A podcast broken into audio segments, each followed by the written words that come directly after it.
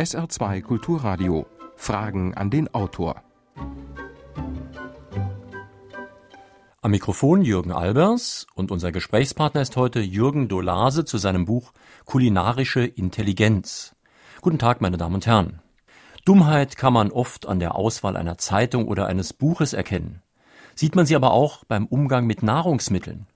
Wie zeigt sich zum Beispiel kulinarische Intelligenz bei einer scheinbar einfachen Tomatensuppe? Gibt es nicht ganz verschiedene Kriterien, zum Beispiel Gesundheit, Geschmack, egal wie der zustande kommt, oder Schnelligkeit der Zubereitung? Welche Rolle spielen Weltanschauungen, zum Beispiel zum Umwelt- oder zum Tierschutz? Herr Dolase, Sie sind ja heute Kochprofi, aber bis dahin war es ja auch für Sie ein weiter Weg. Wie hat das bei Ihnen angefangen? Ich war bis zum Alter von etwa 35 Jahren ein absoluter normaler Fastfood-Esser und sogar noch etwas besonders behindert in Anführungsstrichen, weil ich sehr starke Probleme mit dem Fleisch hatte. Man hatte, als ich ein kleines Kind war, hatte man mal meine Lieblingsgans geschlachtet und das fand ich überhaupt nicht gut. Ab da konnte ich kein Geflügel mehr essen und Fleisch habe ich quasi nur Wiener Schnitzel und Gehacktes gegessen. Und meine Eltern versichern mir immer, Gehackte, das kann man essen, Gehacktes, das kommt aus der Fabrik. Mhm. So habe ich mich bis zu meinem 35. Lebensjahr etwa durchgeschlagen. Es durchgeschlängelt, muss man sagen, denn ich war früher Musiker, auch relativ bekannt. Man war oft in guten Restaurants und ich suchte also panisch auf der Speisekarte immer irgendetwas, was so einigermaßen zu meinen Vorlieben passte. Das war dann meistens so Züricher Kalbsgeschnetzelte, das gab es damals noch in der Spitzenküche. Und dann, dann war es das aber schon. Mhm. Ich bin dann erst äh, letztlich durch meine Frau das geworden, was ich heute bin. Da kam eine interessante Stelle. Meine Frau wollte gerne essen gehen immer. Und irgendwann war mir das einfach peinlich, wie ich mich in diesem Sektor verhalten habe.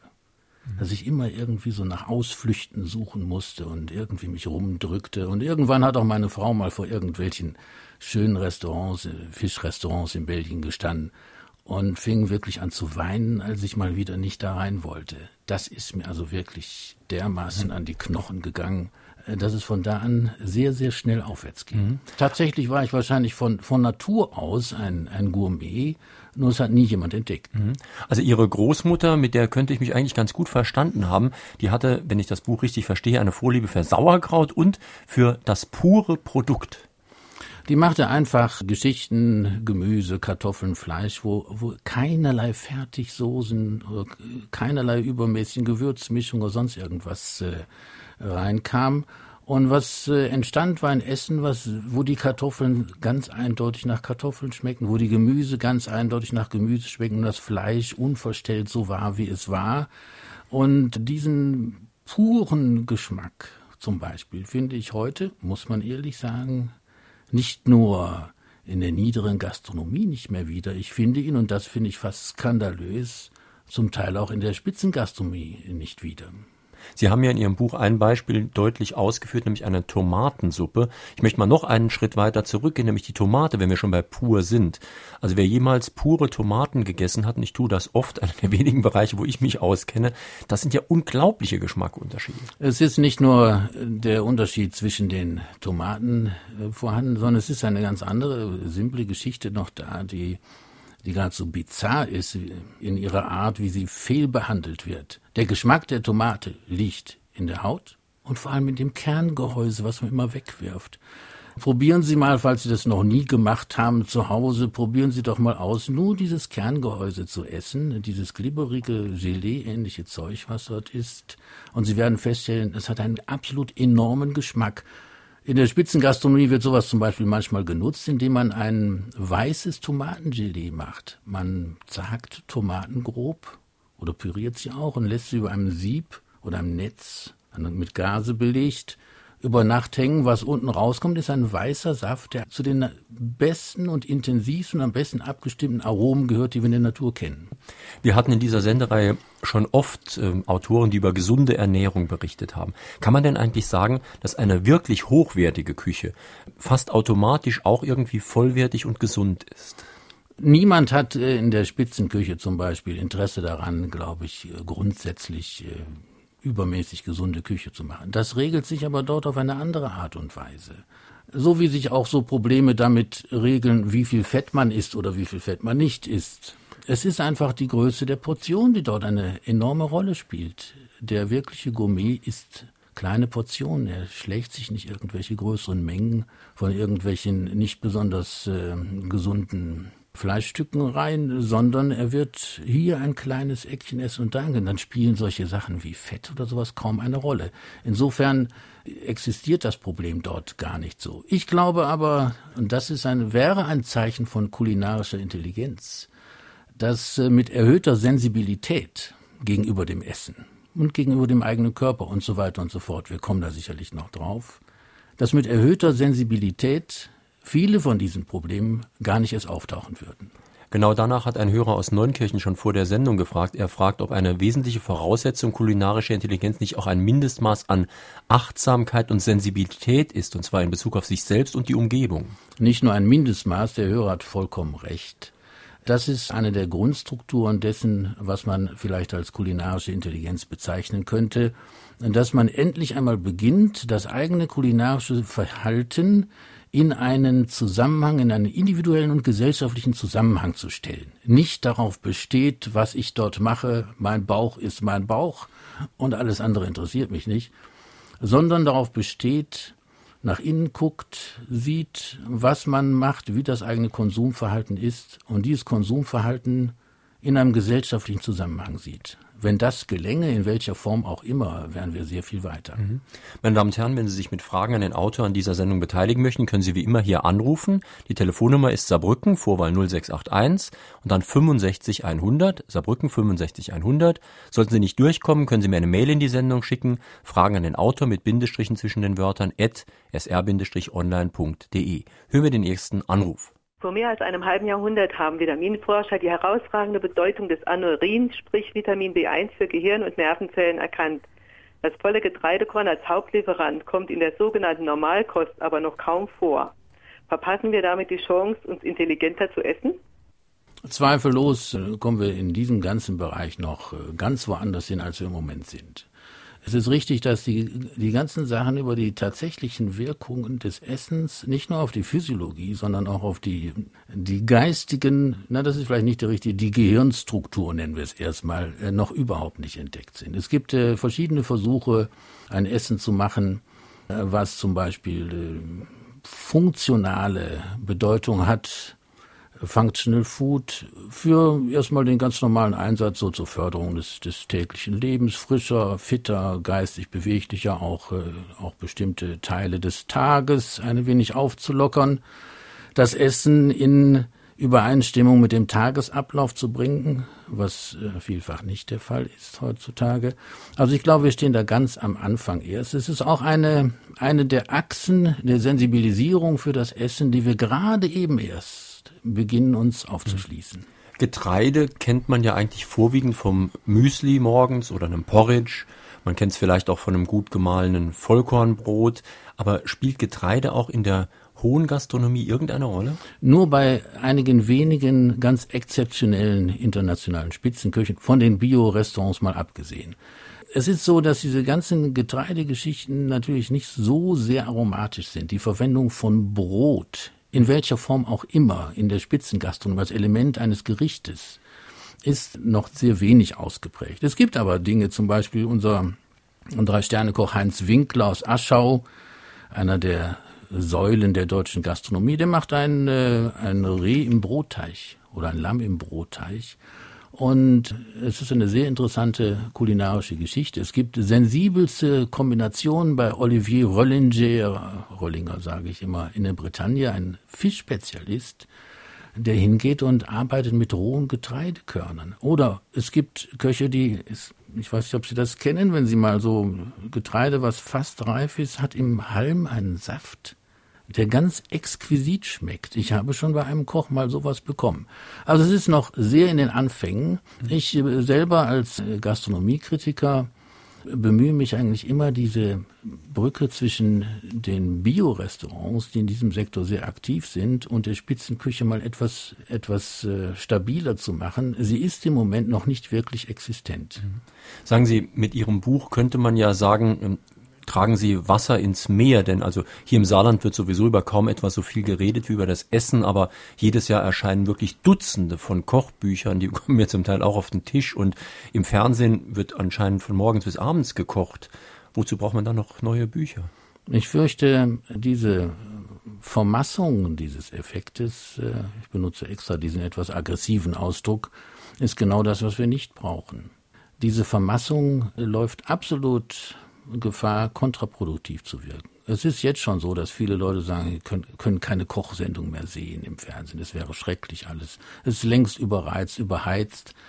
Und da die, diese Überhitzung durch, sagen wir mal, trivialisierte Formen des Umgangs mit dem Essen erfolgt, und da meine ich auch die Sendung mit die unter Beteiligung von angeblichen Spitzenköchen stattfinden, diese Trivialisierung sorgt dafür, dass die Dinge, die ernsthaft betrieben werden müssten, natürlich Schwierigkeiten haben, in den Vordergrund zu dringen. Wir haben dort eine Verteilung von Proportionen oder nennen wir es anders von Macht. Es gibt eine Macht von Leuten, die sehr gute Geschäfte mit allem machen, was rund um Essen stattfinden kann. Mit Zirkusnummern, wenn man so will die aber nicht die Interessen haben, grundsätzlich äh, die Gesellschaft in irgendeiner Weise zu befruchten. In welcher Beziehung sind diese Leute im Fernsehen denn trivial oder nicht so toll? Ist das jetzt ihr handwerkliches Können oder machen die sich über bestimmte Zusammenhänge zu wenig Gedanken? Könnten Sie mal ein Beispiel sagen? Einerseits ist es teilweise das handwerkliche Können. Es ist bekannt, dass also Tim Melzer und Co. nicht äh, die besten Köche sind.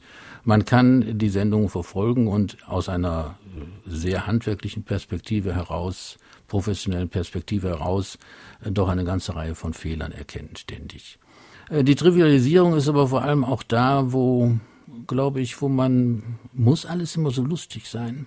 Muss es in Clownerie übergehen? Warum muss, muss Essen immer so lustig sein? Ich, ich, für mich ist das eine, äh, diese übertriebenen Jux rund ums Essen korrespondiert mit einer Oberflächlichkeit, wie wir sie vielleicht bei McDonald-Essern finden.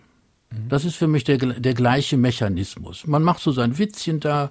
Die Witzchen über, über das Essen sind alt. Auch die Witze über gutes Essen sind alt von denen, die nicht gut essen und umgekehrt. Äh, ich sehe da keinen Fortschritt. Trivialisierung ist an der Oberfläche bleiben, in das Essen instrumentalisieren, um irgendwelche anderen Interessen zu verfolgen. Kommerzielle, oder in diesem Fall auch persönliche Interessen der, der entsprechenden Kochstars, die sehr, sehr große Stars in dieser Gesellschaft mittlerweile geworden sind. Noch eine telefonische Frage an Jürgen Dolase. Welche intellektuelle Ausrichtung lässt sich bei Menschen diagnostizieren, die Geschmacksverstärker wie zum Beispiel Glutamat verwenden? Die äh, Bedeutung des Glutamats oder sagen wir mal überhaupt alle, aller Dinge, Glutamat ist jetzt bekannt als Geschmacksverstärker. Das Natrium Monoglutamat, wie es offiziell heißt. Und ich sage am besten erst einmal, wie es schmeckt. Dieses Glutamat schmeckt, wenn man es pur isst, wie sehr stark gewürztes Salz. Das in einen Zusammenhang zu stellen in der Verwendung in, in, mit Intellektualität ist etwas schwierig, aber ich mache normalerweise immer folgenden kleinen Exkurs dazu. Wenn wir Sachen essen, die auf irgendeine Weise extrem und extrem gleichartig immer gewürzt sind, gewöhnen wir uns an ein bestimmtes Geschmacksbild. Und dieses bestimmte Geschmacksbild führt dazu, dass wir andere nicht so stark gewürzte Geschmacksbilder nicht mehr ernst nehmen können. Das führt dazu, dass wir sagen, das mit Natriumglutamat behandelte, mit Geschmacksverstärkern behandelte Produkt wird das eigentliche Naturprodukt, obwohl es sehr industriell ist, und das eigentliche Naturprodukt wird für uns eine merkwürdige Geschichte, wo wir meinen, da fehlt doch die Hälfte. Das wiederum führt dazu, dass der, der Kontakt mit dem eigentlichen Nahrungsmittel uns fast, fast nicht mehr möglich wird. Wir entwickeln Stabilitäten, ein, eine Geschmackswelt, ein kulinarisches Weltbild, was die Aromatik angeht, dass es uns unmöglich macht, differenziert wahrzunehmen, Grundprodukte wahrzunehmen und so weiter und so fort. So, jetzt komme ich aber noch mit einem weiteren, vielleicht etwas überraschenden Schluss. Das ist nicht nur eine Frage der chemischen Geschmacksverstärkung, sondern es ist eine Frage des Verständnisses, was wir davon von der Behandlung des Naturproduktes haben. Man könnte hingehen, das habe ich schon mal irgendwo geschrieben, nicht zur Freude der Betroffenen. Man könnte hingehen und sagen, es gibt Köche, die brauchen kein Glutamat, weil sie das Glutamat sozusagen im Kopf eingebaut haben. Das heißt, was immer die anfassen, behandeln die stark mit Salz und Pfeffer und noch anderen Gewürzen. Und was hinterher rauskommt, ist auch wieder so etwas intensiv gewürztes. Für mich ist das strukturell ähnlich. Für mich ist, und das ist jetzt eine ganz böse Kombination, aber wir sollten sie aus intellektuellen Gründen einmal wagen. Für mich ist eine strukturelle Ähnlichkeit zwischen der überwürzten McDonald Gewürzsoße beim McDonald Hamburger und selbst der Spitzenküche da. Die alles, was sie behandelt, zu einem außergewöhnlich intensiven Aroma immer führen will. Und jetzt betrachten wir uns doch mal Produkte als solche. Wenn Sie Fleisch pur essen würden, Fisch pur essen, andere Produkte, viele Gemüse, nicht alle, aber viele. Alle diese Produkte haben eigentlich recht wenig Aroma. Sie stehen ganz links außen, sagen wir mal, auf unserem Spektrum von Intensität. Ganz rechts außen steht meinetwegen etwas, was wie so eine Gewürzsoße von McDonald's mit einem extremen Glutamatanteil. Und wir gehen selbst in unserer entwickelten Küche hin und machen die Sachen, schieben die auch immer stärker nach rechts. Das ist ein gut, gut gewürztes Stück Fleisch, etwas mit viel Salz und Pfeffer. Und Gemüse werden glasiert in Fonds oder sonst was, um geboostet zu werden. Also ich glaube, und das wiederum ist das, was die kulinarische Intelligenz in diesem Punkt auch ausmachen würde, ich glaube, dass wir in dem aromatischen Sektor dringend Abrüstung brauchen. Das heißt, man kann sich auch in einem Spitzenlokal den Geschmack verderben. Nun besteht allerdings ja die Gefahr, dass viele Kinder ständig in Spitzenlokalen essen, die besteht ja nicht. Aber es besteht die Gefahr, dass viele Kinder ständig bei McDonalds sind. Und ja, nicht nur, nicht nur bei McDonalds, es geht ja auch um die ganzen Snacks, die, die ja. alle, alle bis zum Extrem geboostet sind. Ich kriege einen Schrecken immer, wenn ich in Chips oder sonst irgendwas, es ist alles bis zum Anschlag gesättigt mit Aromen. Und die Gefahr besteht aber genau, wenn Kinder sowas viel essen, dass die ihren Geschmack so verderben, dass die hinterher gar nicht mehr würdigen können, wie etwas wirklich schmeckt. Gut, was wirklich schmeckt, ist, äh, immer, ist immer zweischneidig. Natürlich ist die Kochkunst, die, die Kunst der Zubereitung von Lebensmitteln, hat natürlich auch einen aromatischen Aspekt, der dazu führt, dass man sagt, man führt das eine mit dem anderen zusammen und es wird verbessert dadurch. Klar, aber zum Beispiel ein Blumenkohl kann man mit sehr wenig Zubereitung machen und man schmeckt dann einen Blumenkohl. Und diesen Geschmack lernen viele Kinder schon gar nicht mehr kennen, weil da immer eine so dicke Soße drüber ist, dass man den Blumenkohl auch weglassen könnte. Ist richtig. Zum Beispiel die, die in der, auf dem Biosektor äh, häufig zu findenden Rohkostsalate, die äh, eine große Versammlung meistens von, von rohen äh, Gemüsen sind oder auch Kräutern oder auch Getreideelementen und dann vielleicht mit einer Vinaigrette oder einer kleinen Soße ein wenig äh, homogenisiert werden, sind ausgesprochen lehrreich. Aber sie wirken heute für den Menschen, der industrielle Nahrungsmittel gewohnt ist, wie irgendetwas. Also viele sagen einfach, es wird zu spröde, zu trocken oder sonst irgendwas. Noch ein Anruf, bitte. Also ich würde gerne wissen, wie der Autor zu dem Thema Schweinefleisch essen steht. Und zwar nach der Bibel äh, solle, ist das Essen von Schweinefleisch für die Menschen ja verboten. Und die Juden und die Muslime, die halten sich dran, nur eigentlich die Christen nicht. Und äh, es gibt eigentlich auch einige Buchautoren, die das Thema Schweinefleisch und die negative Auswirkungen auf die Gesundheit publiziert haben. Mich würde interessieren, wie der Autor dazu steht. Danke. Wir haben eine ganze Reihe von Lebensmitteln, die durch weltanschauliche mehr oder weniger äh, weltanschauliche und durch große Kirchen geächtet werden. Ich persönlich halte von diesen ganzen Sachen überhaupt nichts. Ich glaube, dass wir, wenn wir uns zurückziehen auf die menschliche Natur und grundsätzliches Zusammenleben der Gesellschaft, grundsätzliche Formen, wie wir uns ernähren, dass wir letztlich dabei auskommen müssen, dass zunächst einmal jeder das isst, was er essen mag, wenn er andere dadurch nicht schädigt. In dem Moment, wo wir durch unser Verhalten, und das gilt äh, fürs Essen genauso wie für viele andere Verhaltensweisen, den individuellen Rahmen überschreiten, sollten wir uns bewusst werden, was wir mit diesen Überschreitungen des individuellen Rahmens wirklich anrichten und was nicht. Wenn in dieser Konsequenz man zu dem Schluss kommt, bestimmte Sachen sollte man nicht essen, habe ich keine Probleme damit. Aber es wird schwierig werden, das wirklich nachzuweisen. Sie schreiben in Ihrem Buch auch auf Seite 121, unser Lebensmittelkonsum ist natürlich zu 100 Prozent dafür verantwortlich, was erzeugt und als Ware bei uns angeboten wird. Das geht ja in die Richtung, wie Sie eben gesagt haben. Das heißt, wenn unser Konsum so wäre, dass man sagt, da folgen jetzt negative Konsequenzen drauf, entweder für die Tiere oder für die Gesellschaft. Ich meine, das geht ja weit über den Geschmack hinaus. Wir hatten ja gerade diesen G8-Gipfel. Wenn man über fairen Handel spricht, kann man auch sagen, ich nehme keine Produkte, egal wie die Qualität und der Preis ist, ich nehme keine Produkte, die auf eine bestimmte Art hergestellt wurden. Zum Beispiel. Äh, wir müssen da noch etwas ergänzen vielleicht. Äh, wir reden immer nur von unserem Konsum. Jeder Wissenschaftler würde sagen, Soziologe würde sagen, Moment, äh, es gibt Konsum und es gibt Nicht-Konsum. Beides ist, ist gleich, auch Nicht-Konsum ist Handeln. Und was Sie ansprechen, ist eben das, ähm, was wir nicht tun. Jeder, der keine guten Produkte kauft, und selbst wenn er sagt, ich esse aber gute, aber ich kaufe keine guten. Ich esse Gutes, aber kaufen tue ich Schlechtes.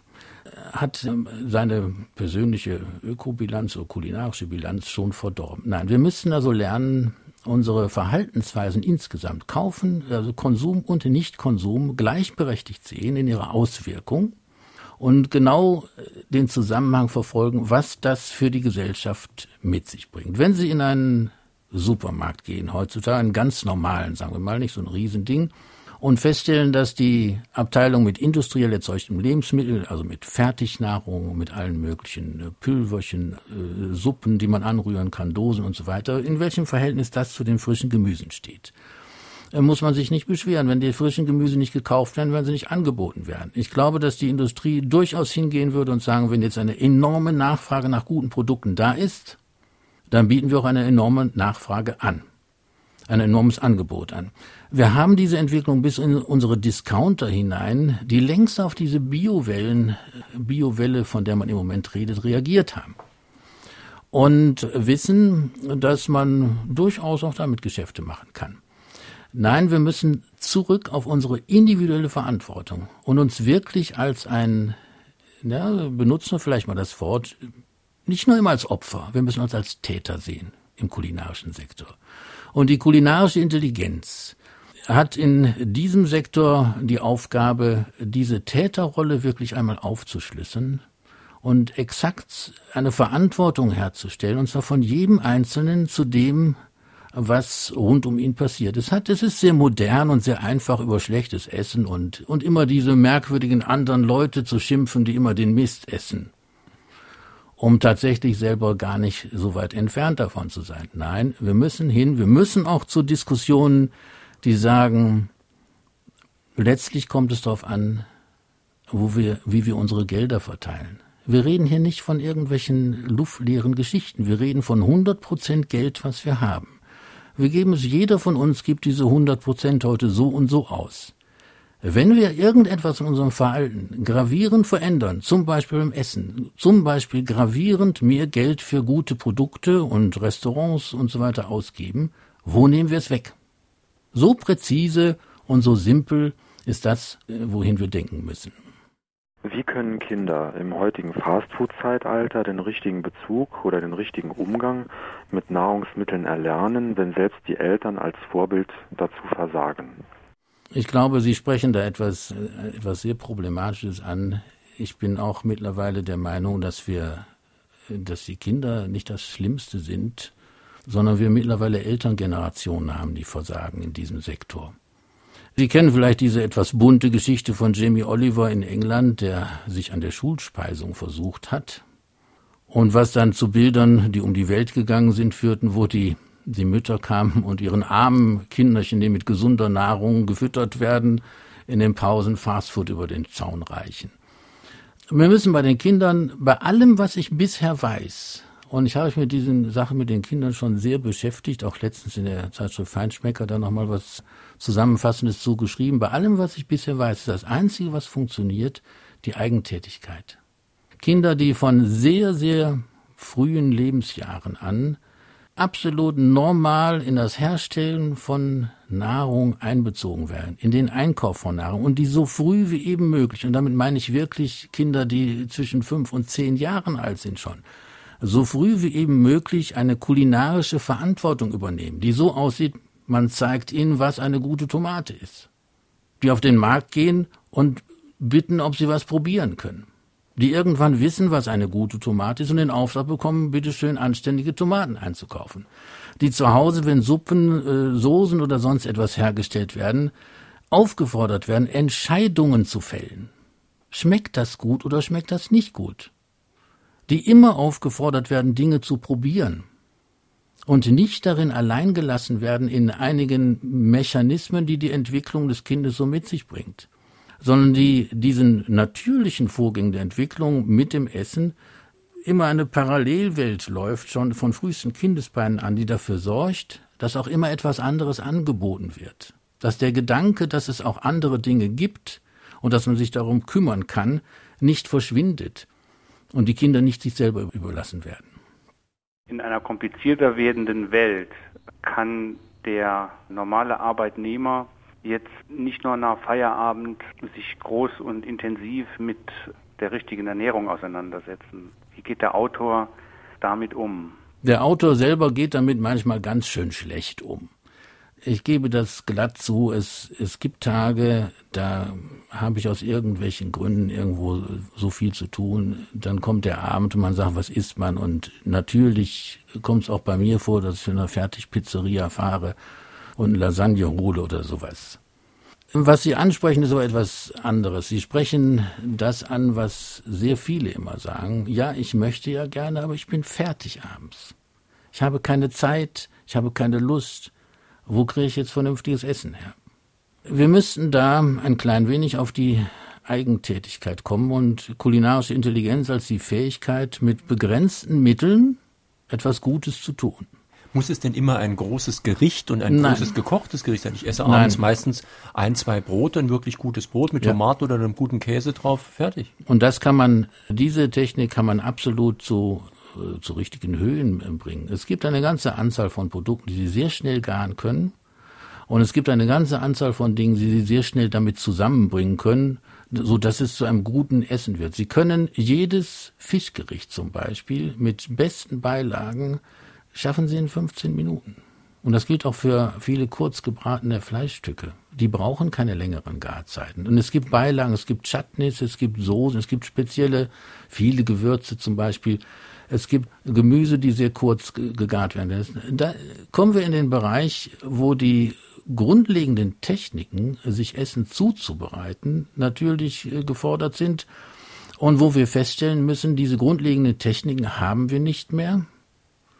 Und das, was Sie ansprechen, dass man hingeht und hat zum Beispiel vielleicht ein gutes Essen, auch wo man selber auch zufrieden ist, erfordert natürlich einen Schritt mehr. Es fordert eine, eine ziemlich, ziemlich ausgetüftelte Logistik auch vielleicht, dass man also langfristig oder mittelfristig ein bisschen denkt, dass man Sachen im Haus hat, die man gut verwenden kann zur Zubereitung und im Grunde genommen nur noch ein frisches Produkt braucht.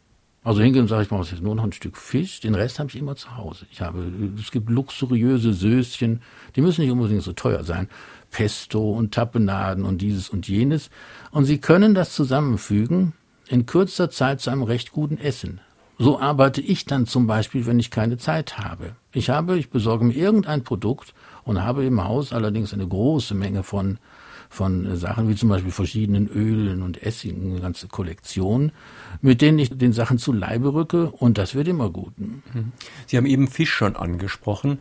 Äh, bei Fisch, aber auch bei Gemüse gibt es immer wieder Diskussionen um das Einfrieren. Es gibt Leute, die sagen, es ist wesentlich besser, wenn Fisch oder auch Gemüse direkt nach dem Fang oder der Ernte tiefgefroren wird und ist dann wesentlich frischer und auch wesentlich gehaltvoller und wesentlich geschmackvoller, als wenn es lange transportiert wird. Jein. Das ist, die Physiker und Chemiker würden sagen, der Fisch wird durch Tiefkühlen gegart.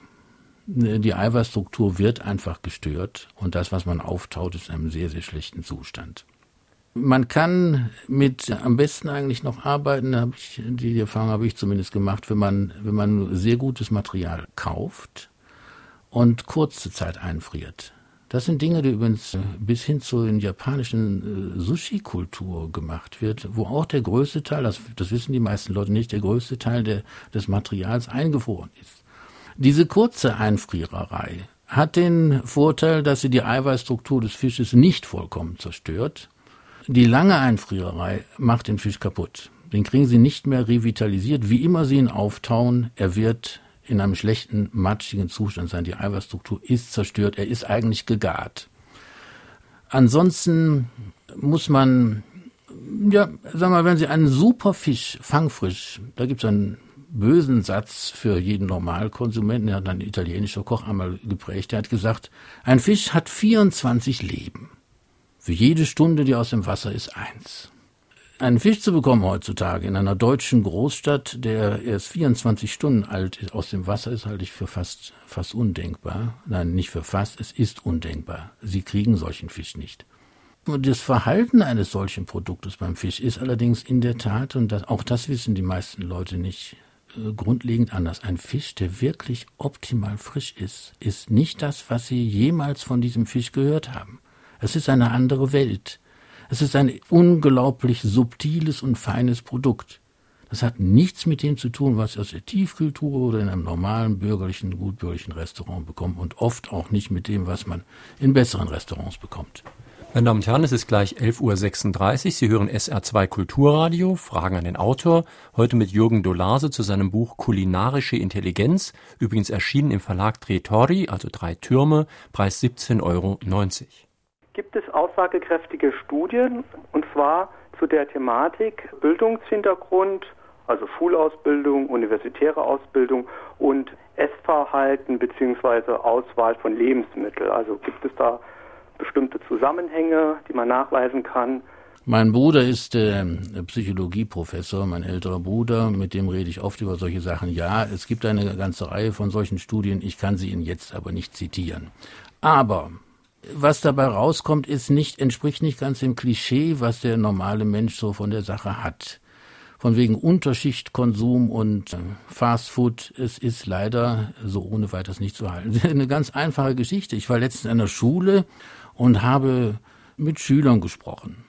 Und da ging es auch zum Beispiel um den Fastfood-Konsum. Und ich war auch ein klein wenig in dieser Ideologie verfangen, Unterschicht gleicht Fastfood-Konsum. Die kommen mit ganz, ganz simplen Argumenten auf einmal. Die kommen auf einmal und sagen, nein, nein, wir können da gar nicht so oft hingehen. Das ist uns zu teuer.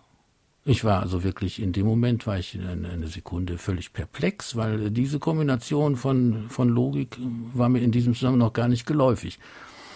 Wir haben auf der anderen Seite, und da möchte ich gleich zu einer recht großen Keule greifen, eher etwas, was ich immer eine Art Versagen der Intellektuellen im, im kulinarischen Bereich nenne. Zumindest in Deutschland, nicht so ausgeprägt in Frankreich, nicht so ausgeprägt in Holland oder Belgien zum Beispiel. Wenn Sie mal ein wenig sich umsehen, haben Sie auch unter Intellektuellen, wollen wir den Begriff mal etwas weiter fassen, haben Sie eigentlich ein ähnlich redundantes Essverhalten wie bei, den, wie, wie bei der Unterschicht der angeblichen. Nur es ist ein wenig modifiziert. Man kennt das Wort Pinot Grigio und Fleur de Sel, was man irgendwo drauf weiß, dass ein Rucola-Salat äh, bestellt werden muss und die Pasta am besten auch noch mit Trüffeln und sonst nichts. Äh, ich halte das für ein äh, modifiziertes kulinarisches Unterschichtverhalten. Warum? Dahinter steckt fast nichts. Es steckt das gleiche redundante Essverhalten, was immer das Gleiche will, was nur zufrieden ist, wenn man exakt das kriegt, was man aus welchen Gründen auch immer. Also man folgt einer Mode auch. Ja. Nicht nur einer Mode, sondern was viel schlimmer ist, unreflektiert der eigenen kulinarischen Sozialisation, ohne je darüber nachzudenken, woher die komischen Vorlieben, die man so hat, denn eigentlich kommen. Soll man also dem eigenen Geschmack misstrauen? Äh, Sie kennen ja diesen Satz, äh, über Geschmack kann man nicht streiten. Ich halte diesen, äh, diesen Satz im kulinarischen Sektor für, für einen der schlimmsten Sätze, die es gibt, weil man kann über nichts so gut streiten den, über den Geschmack. Der Satz, über Geschmack kann man nicht streiten, setzt diese Entscheidung, die in diesem, in unserem Falle die kulinarische, das kulinarische Wahlverhalten absolut. Sagt, ich möchte dieses so und so haben und darauf bestehe ich, dass ich habe das Recht dazu. Wer so etwas sagt, unterschlägt eine ganze Menge von Dingen. Im Grunde genommen ist etwas, wenn wir uns in den Mund stecken etwas und sagen, es schmeckt mir, was passiert da? Es ist eigentlich ein Abgleich mit unserer kulinarischen Sozialisation. Unsere kulinarische Sozialisation hat uns mit einem Hintergrund verseucht, der sagt, so, wenn ich jetzt diesen McDonald's Hamburger da reinstecke, dann finde ich den lecker. Ich glaube, wir sollten sehr viel mehr Misstrauen gegenüber dem zeigen, was sich so bei uns im Laufe des Lebens angesammelt hat. Ich hatte ganz am Anfang konnte ich auf meine eigene Geschichte verweisen. Ich weiß, wovon ich rede. Ich war absolut zu. Und woran lag es? Nur daran, dass äh, viele Faktoren nicht vorhanden waren, die hätten vorhanden sein müssen. Ich wurde dem Essen gegenüber nicht aufgeschlossen. Man hat mir erlaubt, mich zurückzuziehen auf einige Dinge. So, und wenn wir uns das jetzt heute mal angucken, kann ich nicht, nicht sagen, dass das Bestehen eines Menschen auf seinen merkwürdigen kulinarischen Vorlieben irgendeinen Nutzen für unsere Gesellschaft oder auch für den Menschen selber hätte. Wer immer sagt, ich muss hier meine Pommes frites rot-weiß, wie wir uns im Rheinland sagt, haben, ich kann sollen wir diese Meinung wirklich ernst nehmen und einfach so stehen lassen? Alle Zusammenhänge zwischen der kulinarischen Gesamtkultur verneinen und sagen, natürlich isst du deine Pommes. Was machen wir, wenn 100 Prozent der Menschen auf einmal nur noch Pommes frites rot-weiß essen wollen? Sagen wir dann, ja prima, lassen wir das andere auch alles weg? Nein, so geht's nicht. Sie machen ja in Ihrem Buch mehrfach Vergleiche zur Musik und Sie waren ja selbst auch Profimusiker. Und da ist es ja auch ganz interessant. Wir haben ja auch im musikalischen Bereich eine Hochkultur, die auch zum Teil subventioniert wird und die man achtet, auch wenn man sie vielleicht nicht mag, aber man sagt, ist toll. Ich höre mir es nicht unbedingt immer an, aber es ist toll, es ist sehr gut, es sind hochqualifizierte Leute. Kann man da wirklich den Vergleich zur Esskultur auch machen? Also dann müsste man ja eigentlich sagen, wir haben jetzt hier in Saarbrücken auch ein, zwei richtig gute Lokale, die würden staatlich subventioniert, würden das Essen dafür 20 Euro billiger abgeben. Ich habe das, ich habe das mal vorgeschlagen in der FAZ.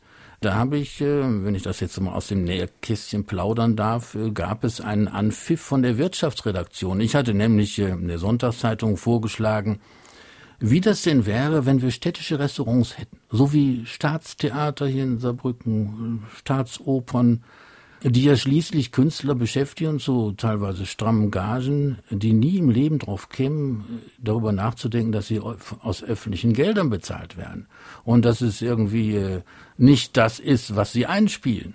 Ich hatte vorgeschlagen also, dass es Restaurants gäbe, wo vor allem aus kreativen Gründen, aber Köche vielleicht mal von diesen Kommerzzwängen befreit werden. Es ist auch so, dass zum Beispiel in der Musik wird, wenn die Musik ihr Geld selber verdienen muss, wird aus ihr Volksmusik, Operette und Musical. Wenn sie ihr Geld nicht selber verdienen muss, wird auch Oper und Konzert daraus. Die Kochkunst muss immer ihr Geld verdienen. Ich glaube, dass eine, eine, große kreative Entwicklung möglich wäre, wenn man die, den ein oder anderen Koch mal von diesem kommerziellen Zwang befreien könnte. So, und dann kommt dieses demokratische Element nämlich der Eintrittspreis. Jetzt stellen Sie sich vor, würde das vergleichen mit der, mit der Musik etwa und wir hätten um ein, ein Drittel des Preises, den eine Konzertkarte vielleicht am freien Markt kosten müsste, hätten wir auch beim Restaurant so, dass ein Restaurant wie Klaus Erfurt in Saarbrücken, der vielleicht, ich weiß nicht, wie es im Moment ist, vielleicht für sein großes Degustationsmenü etwas über 100 Euro verlangt und wir kämen rund und dieses Menü würde 40 Euro kosten und sie würden dafür acht oder neun Sachen serviert bekommen von außergewöhnlich guter Qualität. Ich fände diese Geschichte eigentlich sensationell. Aber nochmal zurück zu dieser Kulturgeschichte. Wir müssen jetzt nicht allein zwischen niedriger und Hochkultur unterscheiden, sondern erstmal dass alles, was rund ums Essen ist, als ein Kulturprodukt bezeichnen. Als ein Produkt der kulturellen Entwicklung des Menschen der irgendwann mal angefangen hat, in den Wäldern nach Tier, Tieren zu jagen und sie nicht mehr roh essen wollte und vielleicht angefangen hat, sie ein bisschen zu, zu braten und vielleicht ein Würzelchen als Beilage dazu genommen hat.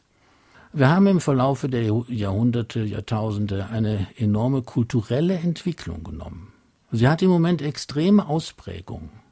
Wir haben auf der anderen Seite eine Kommerzialisierung der Esskultur, die es ja auch noch nicht so ewig lange gibt, eine Kommerzialisierung der Esskultur, die dazu geführt hat, dass wir industrielle Lebensmittel und unter kommerziellen Aspekten erzeugte Lebensmittel, die natürlich einen Kurzschluss der geschmacklichen Vorlieben von möglichst vielen Leuten mit dem Essen sehen. Und auf der anderen Seite haben wir eine Hochkultur. Äh, das sollten wir ganz exakt so sehen, wie es ist. Nämlich als eine normale kulturelle Entwicklung, die der in der bildenden Kunst oder in der Musik oder in der Literatur auch strukturell nicht unähnlich ist, im Moment aber in einer vollkommen anderen Weise noch gesehen wird. Es liegen inzwischen ziemlich viele Anrufe vor. Hören wir gleich den nächsten. Es gibt ja immer wieder Diskussionen über Fleischqualität aus den Supermärkten, aus den Discountern. Wie steht der Autor nun zum Fisch, zum gefrorenen Fisch aus dem Discounter? Wir hatten das vorhin schon, schon erwähnt. Ich sage es mal ganz radikal. Ich glaube, der gefrorene Fisch aus dem Discounter sind 10 Prozent von dem, was möglich ist. 100 Prozent wäre ein Luxusprodukt, ein frisch an der See von einem hervorragenden Koch verarbeitet. Die Regierung will die Ernährung, den Bereich Nahrung fördern und schulen, muss aber nicht beim Erzeuger angesetzt werden, muss nicht die Qualität der Erzeugung gesteigert werden, um gute Küche zu erhalten. Absolut. Und da kommen wir in eine ganz böse, ganz böse Situation. Aus meiner Sicht versagen da auch die Erzeuger ganz, ganz heftig. Wir haben eine so interessengesteuerte äh, Politik bei den Erzeugern, übrigens bei den Gastronomen aber auch. Wenn Sie die Fachblätter äh, aus dem Agrarsektor, aus der Gastronomie lesen, werden Sie die Moral irgendwo noch nicht mal zwischen den Zeilen finden. Es geht ausschließlich darum, das ist absolut vorwerfbar, es geht ausschließlich darum, wie man die Erträge steigert und wie man auf alles reagiert, was der, der Markt so für Probleme mit sich bringt, aber in erster Linie darum, bessere Erträge rausholen und nicht bessere Qualitäten rausholen. Alle Spitzenköche, mit denen ich über die Produktfrage, Spitzenköche meine ich jetzt professionelle Köche breiter gefasst, sagen immer wieder das Gleiche. Wir würden sehr gerne mit Produzenten in unserer unmittelbaren Nähe zusammenarbeiten, die Produktion fördern, verbessern, aber die meisten wollen einfach nicht. Die besten, nicht konservierten Nahrungsmittel werden recht schnell schlecht. Andere Kreaturen wollen ja auch etwas, zum Beispiel Fisch. Was ist für Sie ein gutes Konservierungsmittel, eine gute Art zu konservieren? Eigentlich nur die Trocknung. Aber es gibt auch noch andere Möglichkeiten. Der, Im Haushalt ist das noch nicht so ganz, ganz rum, wie konsequent man mit der Kühlung arbeiten kann. Wenn Sie zum Beispiel äh, jetzt äh, ein, wie ich das zu Hause habe, extra Kühlschränke für bestimmte Temperaturen, dass man hingeht und sagt, hat einen Kühlschrank, der 0,5 Grad, da lagert Fisch und Fleisch und Gemüse drin, um möglichst wenig Verlust zu haben. Sie kommen recht weit damit. Und dann sage ich nochmal etwas Revolutionäres. Äh, es ist heutzutage so, wenn Sie zum Beispiel Rindfleisch, es gibt ja auch Produkte, die müssen gerade zu reifen. Und der Gesetzgeber geht hin und sagt, also die, wir machen zehn Tage Mindesthaltbarkeit äh, eigentlich für, für sagen wir mal, ein gutes Stück Rindfleisch. Eigentlich könnte dieses Rindfleisch aber drei oder vier Wochen alt werden. Unter optimalem Lager, Lagerung und mit gutem Verständnis belüftet und so weiter aufbewahrt. Wir sollten davon abkommen, der Konservierung grundsätzlich einen Raum zu geben. Es ist besser, und auch eben das wiederum unter dem Aspekt der kulinarischen Intelligenz für uns alle gesehen, dass dieser ganze frische Bereich aufgewertet wird. Wir müssen in jeder Stadt einen Markt haben, der täglich ist und nicht einmal in der Woche. Wir müssen, das ist eine Frage der, der, der Nachfrage und nicht so sehr des Angebots, glaube ich. Wir müssen dazu kommen, dass der frische Sektor eine andere Funktion wieder bekommt. Ich habe mit Vertretern der Deutschen See gesprochen und gesagt, könnt ihr nicht wenigstens mal das Land mit einem kleinen Netzwerk überziehen, wo es anständigen Fisch gibt? Wobei ich jetzt nicht jeden Fischhändler, die teilweise mit sehr viel Engagement sich das Material selber von der See holen, aber um wirklich einmal überhaupt in diesem Sektor, der sehr schwierig ist, das Bild von einem anständigen Produkt überhaupt mal irgendwo wieder möglich zu machen. In Großstädten teilweise, wo Mönchengladbach, wo ich herkomme, ist es sehr, sehr schwierig, außerhalb der professionellen Einkaufsmöglichkeiten ein einfach ein ordentliches Stück Fisch zu bekommen. Wir müssen die Sache konsequent angehen und mit der Nachfrage helfen. Ich glaube, den, den ganzen Konservierungssektor sollten wir vergessen. Aber noch ein kleiner Tipp am Rande was viele auch nicht wissen, luxuriöse Restaurants, Drei-Sterne-Restaurants machen oft ein. Und zwar für so Vorrat von bestimmten Sachen, der dann zwei, drei Tage gehalten wird. Die, die kochen ein im klassischen Sinne und lassen das zwei oder drei Tage stehen. So, so lange, Marmelade? Ja, so lange hält sich das, ohne dass wesentliche Verluste, ohne dass die, das, das Gut, was im Glas ist, dann durch die Flüssigkeit zu stark beeinträchtigt wird. Das ist vollkommen normal, selbst bei hervorragenden Köchen. Im Haushalt wird sowas, ist sowas vollkommen in Vergessenheit geraten. Es geht in sehr guter Qualität, wenn man es sehr kurz macht. Genau wie das Einfrieren. Ein Fisch, der frisch gekauft, in optimaler Qualität. Nach einer Woche ist er immer noch sehr, sehr gut. Und wenn Sie ihn am zweiten oder dritten Tag essen, umso besser. Meine Damen und Herren, drei, die heute Morgen hier angerufen und eine Frage an den Autor gestellt haben, bekommen demnächst vom Verlag Trigitori, also drei Türme, das neue Buch von Jürgen Dolase zur kulinarischen Intelligenz zugeschickt. Ladenpreis übrigens 17,90 Euro. Heute sind das Christa Friesenkotten aus Marpingen, Uta Ruffing aus Berus und Martin Jakobs aus Merzig. Noch ein Anruf bitte. Was hält der Autor davon, dass man Lebensmittel mit Vitaminen, Zusatzstoffen und so weiter vollpumpt? Besteht nicht zwischen den natürlich vorkommenden Inhaltsstoffen ein ausgewogenes Verhältnis und macht das nicht die Nahrung erst wertvoll. Die zweite Frage ist, was hält der Autor von regionaler und jahreszeitlicher Küche? Ist es sinnvoll, im Winter Erdbeeren zu essen? Beides gehört eigentlich zusammen, diese beiden Fragen. Wir, Sie haben vollkommen recht. Das gehört zu dem, was ich vorhin gesagt habe. Wir müssen zurück von diesem übersteigerten aromatischen und sonst wie denken. Wir müssen runter und müssen an die natürlichen Produkte heran. Wir müssen lernen, dass auch etwas, etwas, etwas weniger, so wie wir vielleicht irgendwann mal gelernt haben, dass diese schrecklichen Ketchup-Soßen und ähnliches uns alles mit einem Würzebrei überziehen. So können wir es, glaube ich, auch wieder verlernen. Also ich persönlich habe es ja so, hab's ja so gelernt. Wir können es auch wieder verlernen. Wir können also auch wieder uns ein Stück zurücknehmen und Sensibilitäten entwickeln. Wenn sich diese Sensibilitäten dann mit einem gewissen intellektuellen Interesse an der Sache, am Geschmack selber kombinieren, werden Sie sehen, durch diese, sagen wir mal, kleine Überhöhung des Essens ab jetzt wird es auch möglich, dass wir uns von unseren, unseren angelernten, angefressenen Geschmacksvorlieben lösen. Das Fleisch. Ich finde es grauenhaft, dass überhaupt Tiere mit irgendetwas aufgepäppelt werden. Das gilt übrigens auch für Formen, die jetzt äh, üblicherweise zu hohen Kulturgütern gezählt werden. Ich bin nicht ganz sicher, dass zum Beispiel das Bresshuhn, was als das Nonplusultra im kulinarischen Sektor gilt, mit seiner ganz merkwürdigen, etwas äh, porösen äh, Brustfleisch, sehr zart, sehr mild, mit einem leichten Getreide-Mais-Geschmack, dass das unbedingt das Nonplusultra sein muss. Oder ob nicht ein, ein Bauernhuhn, was mehr Geschmack hat, weil es etwas älter ist, etwas älter geworden ist und auf eine recht natürliche Art und Weise ernährt worden ist, einen interessanten Wert darstellen kann. Und das gilt jetzt natürlich für die ganzen Sachen mit den Jahreszeiten und mit, den, mit dem regionalen Essen ganz äh, mhm. analog. Ein Hörer hat per Mail auch den Vergleich zum Doping angestellt. Das passt ja auch ein bisschen dazu. Auch Nahrungsmittel werden ja gedopt, insofern als da irgendwelche Hochleistungsprodukte angezüchtet werden sollen. Und zwar möchte ich diesen Begriff Doping, wenn Sie ihn schon benutzen, und finde gut, dass er jetzt noch auftaucht, ich möchte den nochmal im Zusammenhang mit diesem aromatischen Sektor für alles benutzen. Nicht nur für das Doping des Produktes, was äh, Geflügel, was vielleicht keine zehn Meter in seinem Leben gegangen ist, aber Keulen hat, die, die von Hochleistungssportlern aussehen, wässriges, geschmacksarmes Fleisch. Und auf der anderen Seite aber auch das Geschmacksdoping, das Aromendoping, was wir uns eben in allen möglichen Bereichen des Essens angewöhnen. Bitte denken Sie an Ihr Pizzaessen oder was immer Sie gerne essen, an Ihren Schweinebraten.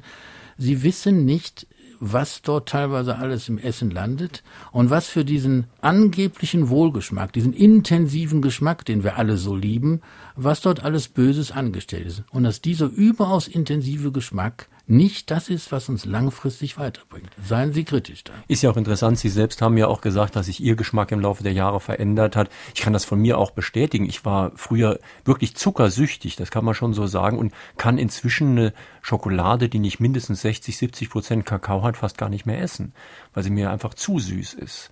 Also man hat da zum Glück ist der Mensch anscheinend doch lernfähig. Das ist, ich gebe es zu, zum Beispiel, ich hab, bin auch fast äh, regelmäßig in dieser peinlichen Situation. Dann habe ich einen guten Wein getrunken abends. Dann kommt das, äh, was die Amerikaner The Munchies nennen, den, den Heißhunger nach etwas Süßem. Und ich stürze mich manchmal auch auf das eine oder andere, was ich nicht essen sollte. Das sind äh, so, ich hasse das. Dieses Verhalten an mir selber sozusagen. Äh, weil es ist typisch für das, was bei uns im, im Essbereich wird. Wenn wir Heißhunger haben, stürzen wir uns auf Dinge. Wenn wir physiologisch, chemisch so vorbestimmt sind durch das, was im Tagesablauf äh, gerade passiert ist, stürzen wir uns auf die Dinge. Wir haben situative Kontexte. Wenn wir, vielleicht wenn wir auf dem Fußballplatz stehen, müssen wir unbedingt eine, eine Brühwurst mit sehr viel Senf essen. Äh, alle diese Geschichten, da gehört eigentlich ein kleiner Filter zwischen, der uns sagt, nun äh, muss das jetzt gerade mal wieder dringend sein oder geht's hm. auch anders? Es gibt den schönen Spruch, Liebe geht durch den Magen. Wie darf ich das verstehen? Und das dürfen Sie, glaube ich, so verstehen, dass wir uns Aufwand für das Herstellen von Essen gönnen sollten. Ich habe zu einer Zeit, wo ich noch nicht professionell mich mit diesem Thema äh, befassen konnte, habe ich zu Hause gestanden und oft riesige Menüs gemacht. Für Leute, wo ich nie sicher war, ob sie sich wirklich darüber freuen. Aber ich fand es wunderbar, wenn man die dann davon überzeugte, das eine oder das andere zu essen. Liebe geht durch den Magen heißt für mich einfach Investitionen von Kochaufwand, von Einkaufsaufwand, um andere Leute davon zu überzeugen oder zu erfreuen von Dingen, die rund um das Essen stattfinden können. Es wird immer wieder diskutiert und es kam in diesem Sinne auch schon eine Frage per E-Mail, wie das mit dem Geld ist. Also was können sich arme Leute leisten, was können sich reichere Leute leisten. Nun war es ja bei unseren Urgroßeltern zumindest so, da haben ärmere Leute sich eigentlich zwangsläufig absolut vollwertig ernährt, weil sie gar nichts anderes hatten. Da hat eher die Oberschicht vielleicht ungesunde Sachen gegessen. Heute ist es manchmal umgekehrt. Heute wird manchmal gesagt, Sie haben vorhin schon äh, McDonalds und ähnliches angesprochen, es wird manchmal behauptet zumindestens, ärmere Leute seien darauf angewiesen, die schlechte Ernährung zu nehmen. Nein, nein, nein, das glaube ich gar nicht. Wie gesagt, es war dieses Beispiel aus der Schule, wo, äh, wo die Kinder sagen, nein, das ist uns eigentlich zu teuer, wir können da gar nicht so oft hingehen. Wir müssen auf der anderen Seite mal gegenrechnen. Ich stand mal in, in einem äh, McDonald's bei äh, 24 Euro, zwei Erwachsene, zwei Kinder und hatte wenig später ein Streitgespräch mit dem Spitzenkoch Vincent Klink und dem Ernährungswissenschaftler Udo Pollmer darüber, ob man von diesem Geld nicht sehr gutes Essen auch kochen könnte. Wir waren uns relativ einig, ja, von diesem Geld kann man eine wunderbare Mahlzeit für vier Personen zubereiten, gar kein Problem. Ansonsten, äh, mit dem Geld, wer jetzt zum Beispiel die Erfahrung einmal machen will, wie ein richtig gutes Restaurant aussieht und meint, es wäre ihm zu teuer. Ich habe früher, als ich anfing, diese Sachen zu essen, wir haben eine Spardose angelegt, ganz simpel. Wir haben eine Spardose angelegt und wenn wieder Geld genug da war, um in ein ordentliches Restaurant zu gehen, dann sind wir da hingegangen. Mit diesem Spardosengeld geht man sehr locker um, das gibt man aus, es ist dafür, man hat keine Probleme mit irgendetwas es muss sich, das ist, gilt für Konzert und Kunst aus, muss nicht alles für jeden erreichbar sein. Aber grundsätzlich, es muss nicht auf der Straße liegen. Aber es muss auf irgendeine Art und Weise erreichbar sein und man sollte es auch wirklich erreichen wollen. Es ist kein Problem, glaube ich, für fast alle von uns, irgendwann und irgendwie einmal in den Genuss der wirklich guten Lebensmittel zu kommen und sich ein Bild zu machen. Vielleicht ist es ja dieses Bild, was dafür sorgt, das Verhalten konsequent zu ändern. Und man muss dann aber auch akzeptieren, dass es zwischen Qualität und Preis auch Zusammenhänge geben kann, zumindest, und muss auch manchmal bereit sein, einen Preis zu zahlen. Das ist richtig. Meine Damen und Herren, in Fragen an den Autor war das heute auf SR2 Kulturradio Jürgen Dolase zu seinem Buch Kulinarische Intelligenz, erschienen im Verlag Tretori, Preis 17,90 Euro. Wir werden diese Sendung wie alle morgen ins Internet stellen auch. Außerdem haben wir diese Woche einen Klassiker ins Internet gestellt, Heiner Geißler, im Jahre 2002 in Illingen zur Intoleranz. Hier auf SR2 Kulturradio hören Sie jetzt gleich unser SR2 Konzert. Am kommenden Sonntag haben wir einen Gast, der aus Berlin kommt. Er heißt Matthias Bröckers. Sein Buch heißt Cogito Ergo Bum und 49 weitere Beweise für die Unausweichlichkeit des Scheiterns. Es geht darum, dass eben Leute, die das Scheitern verdrängen, oft böse Überraschungen erleben. Katastrophen und Kriege werden ja oft von Leuten verursacht, die zu wenig an sich zweifeln. Es scheitern allerdings auch Genies. Wie kann man lernen, Niederlagen positiv zu verarbeiten? Das am kommenden Sonntag in Fragen an den Autor Matthias Bröcker, Cogito Ergus Bum. Schönes Weiterhören, schönen Tag wünscht Ihnen jetzt noch Jürgen Albers.